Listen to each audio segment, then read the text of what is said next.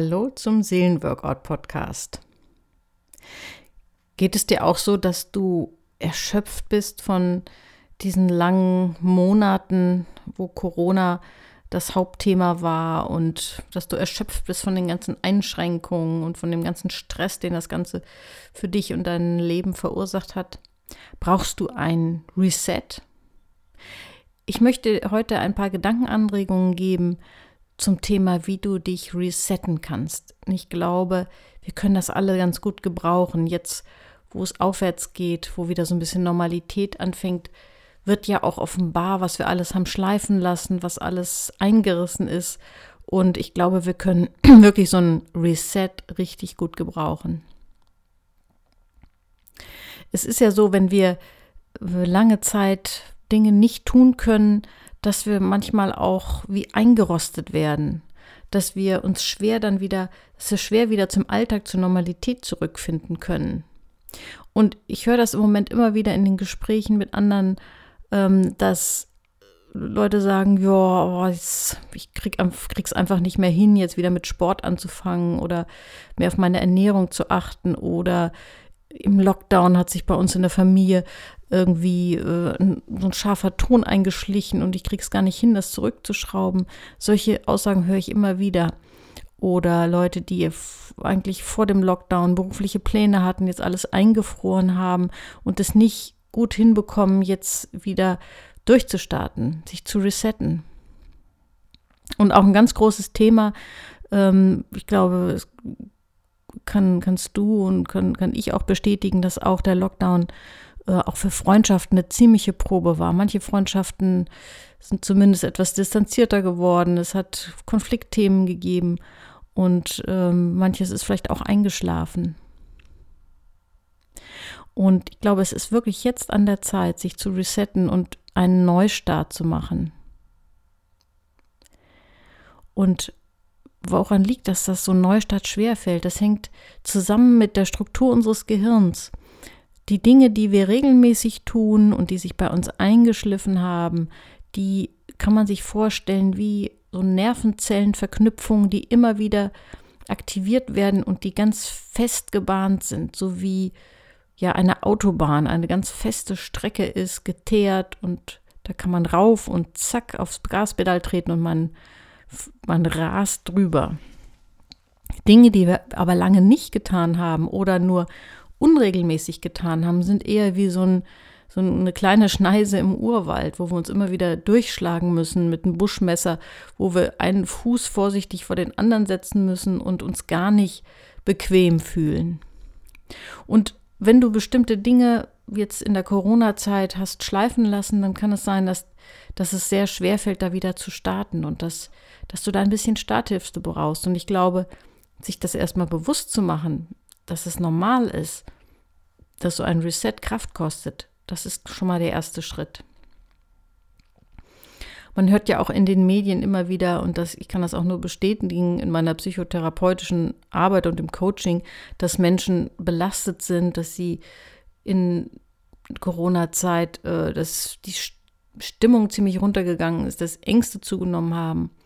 Also es ist wirklich an der Zeit, jetzt sich davon auch allmählich zu lösen und wieder ja, einen Schritt nach vorne zu machen und die Dinge zu überwinden, die sich eingeschliffen haben. Und was wir dafür brauchen, ist zum einen, dass wir uns das erstmal eingestehen, dass wir, sag ich mal, Punkt 1, eine nüchterne Bestandsaufnahme machen. Wo stehe ich? Was hat sich eingeschliffen? Was ist eingeschlafen? Was habe ich vernachlässigt? Das kann im Innen oder im Außen sein. In deinem Inneren, du hast vielleicht zugelassen, dass Ängste dich bestimmen und von bestimmten Dingen abhalten. Oder du hast aufgehört, gegen schlechte Stimmungen anzugehen und lässt die einfach so laufen. Es kann aber auch im Außen sein, dass du ja deine sportliche Tätigkeit in, im Verein irgendwie aufgegeben hast und auch irgendwann gesagt hast, oh, ich fange da auch gar nicht mehr an, ist mir alles viel zu anstrengend. Oder irgendwelche anderen Interessen und Hobbys aufgegeben hast oder berufliche Schritte, die eigentlich anliegen würden, äh, erstmal zur Seite geschoben hast. Mache eine nüchterne Bestandsaufnahme und guck, wo du stehst. Du erkennst es insgesamt natürlich an deiner Gesamtzufriedenheit, wo du stehst. Wie viel Prozent bist du zufrieden mit deinem Leben? Ich sag mal so, alles, was über ab 70 ist in Ordnung. Wenn du drunter liegst oder sogar unter 50, dann ist dringend Handlungsbedarf, etwas anzupacken. Der zweite wichtige Punkt neben der nüchternen Bestandsaufnahme ist keine Ausreden. Verbiete die Ausreden. Erlaube dir keine Ausreden. Wir sind alle, ich schließe mich da persönlich ein, wir sind alle Meister in Ausreden. Und oft sind es so versteckte Ausreden. Dass wir immer die äußeren Verhältnisse dafür verantwortlich machen, dass irgendwelche Dinge nicht laufen. Und das ist ein ganz wichtiger Schritt. Reset ist immer als erstes ein Reset von Verantwortung wieder übernehmen. Du bist für dein Leben verantwortlich. Und wenn du das gemacht hast, einmal eine nüchterne Bestandsaufnahme, wo du stehst und dann Ausreden einfach mal weglässt und die volle Verantwortung übernimmst für dein Leben, dann kannst du neu starten. Und neu starten bedeutet, dass du das auch mal wirklich formulierst, auch aufschreibst, was du konkret verändern und neu angehen möchtest. Und dass du dann einen Zeitraum festlegst, wann du dich daran erinnerst, zu gucken, hat das geklappt? Bin ich vorwärts gekommen? Es bleibt immer, manchmal sind es wirklich die ganz einfachen Dinge, die so entscheidend sind. Beim Ziele formulieren ist es wirklich das Aufschreiben, weil schon allein durch diesen Prozess, dass du es aufschreibst, wird es für dich konkreter und greifbarer und dein Gehirn kann es viel besser aufnehmen. Eine andere Möglichkeit ist, andere einzuweihen. Letztlich dient ja auch Therapie und Coaching oft dazu, äh, ja, den Therapeuten so mit ins Boot zu nehmen, dass er dir hilft, Ziele zu erreichen, die Dinge zu schaffen, die du ohne Unterstützung nicht schaffst. Aber das muss nicht Therapie sein, das kann auch ein guter Freund, eine gute Freundin sein, die du ähm, einfach einweist und sagst, Mensch, das und das habe ich vor und sprich mich doch mal beim nächsten Treffen darauf an. Wir brauchen solche Unterstützung. Und vielleicht denkst du jetzt, boah, aber es würde so viel Kraft kosten, die Situation, die ich jetzt so habe einreißen lassen, zu, zu verändern. Wenn, wenn du das denkst, dann mach dir klar, das ist nur die eine Seite der Medaille. Ja, es kostet Kraft, durch diesen Dschungel mit dem Buschmesser sich zu schlagen, da wo noch kaum ein Weg ist, höchstens ein Trampelpfad. Aber was du dabei vergisst, ist, dass auch das Aushalten von von den gegebenen Umständen, wenn sie dich unzufrieden machen, auch Kraft kostet. Und das ist ein Punkt, den wir immer wieder total unterschätzen. Auch das Ertragen von unerträglichen Zuständen kostet unglaublich Kraft. Es kostet meistens mehr Kraft, als das Problem anzugehen. Kennst du das Tu-Wort jabern? Ähm, ich habe das mal in irgendeiner Fortbildung gehört und ich fand das total gut, weil ich glaube, letztlich kennen wir das alle von uns selbst und auch von anderen. Wahrscheinlich nehmen wir es bei anderen kritischer und öfter wahr. Es gibt so Menschen, die sagen immer ja, aber. Und äh, ich habe das, wie gesagt, in einem Vortrag mal gehört, ähm, das Jabern. Jabern ist ein ganz sicherer, sicheres Zeichen dafür, dass sich nichts verändern wird. Versuche dich zu ertappen, wenn du jaberst in Gedanken, wenn du dir irgendetwas vornimmst, was dir wichtig ist, und dann kommt immer dieses Ja, aber, ja, aber, ja, aber, ja, aber die anderen Menschen, die halten mich davon ab. Ja, aber die Umstände, zum Beispiel Corona, verhindern, dass ich das tue. Ja, aber was ist, wenn es schief geht? Das ist das Gegenteil von Verantwortung übernehmen, wenn du jaberst. Versuche es bei dir zu entdecken und nicht bei den anderen. Denn wir haben alle diese Neigung in uns, die Einwände zu finden, die Verantwortung doch nicht ganz zu übernehmen. Wenn ich das bei mir entdecke, und wie gesagt, es ist ein ganz allgemein menschliches Phänomen, was, womit, glaube ich, jeder kämpft. Wenn ich bei mir dieses Jahr aber entdecke, bewusst entdecke, dann versuche ich immer an Viktor Frankl zu denken. Äh, Viktor Frankl ist vielleicht einigen von euch ein Begriff. Das war ein Arzt, der im Dritten Reich auch in ein KZ gelandet ist. Und er hat da ganz furchtbare Dinge erlebt, ist auch selber gefoltert worden und nur knapp dem Tode entgangen. Hat dann aber letztlich doch überlebt und hat ähm, eine Psychotherapieform entwickelt, die nennt sich Logotherapie. Und die bedeutet, dass wir selber ja unser Leben in die Hand nehmen und dass wir Verantwortung dafür tragen, wie wir auf unsere äußeren Umstände reagieren und dass wir stets das selber entscheiden, welche Haltung wir einnehmen.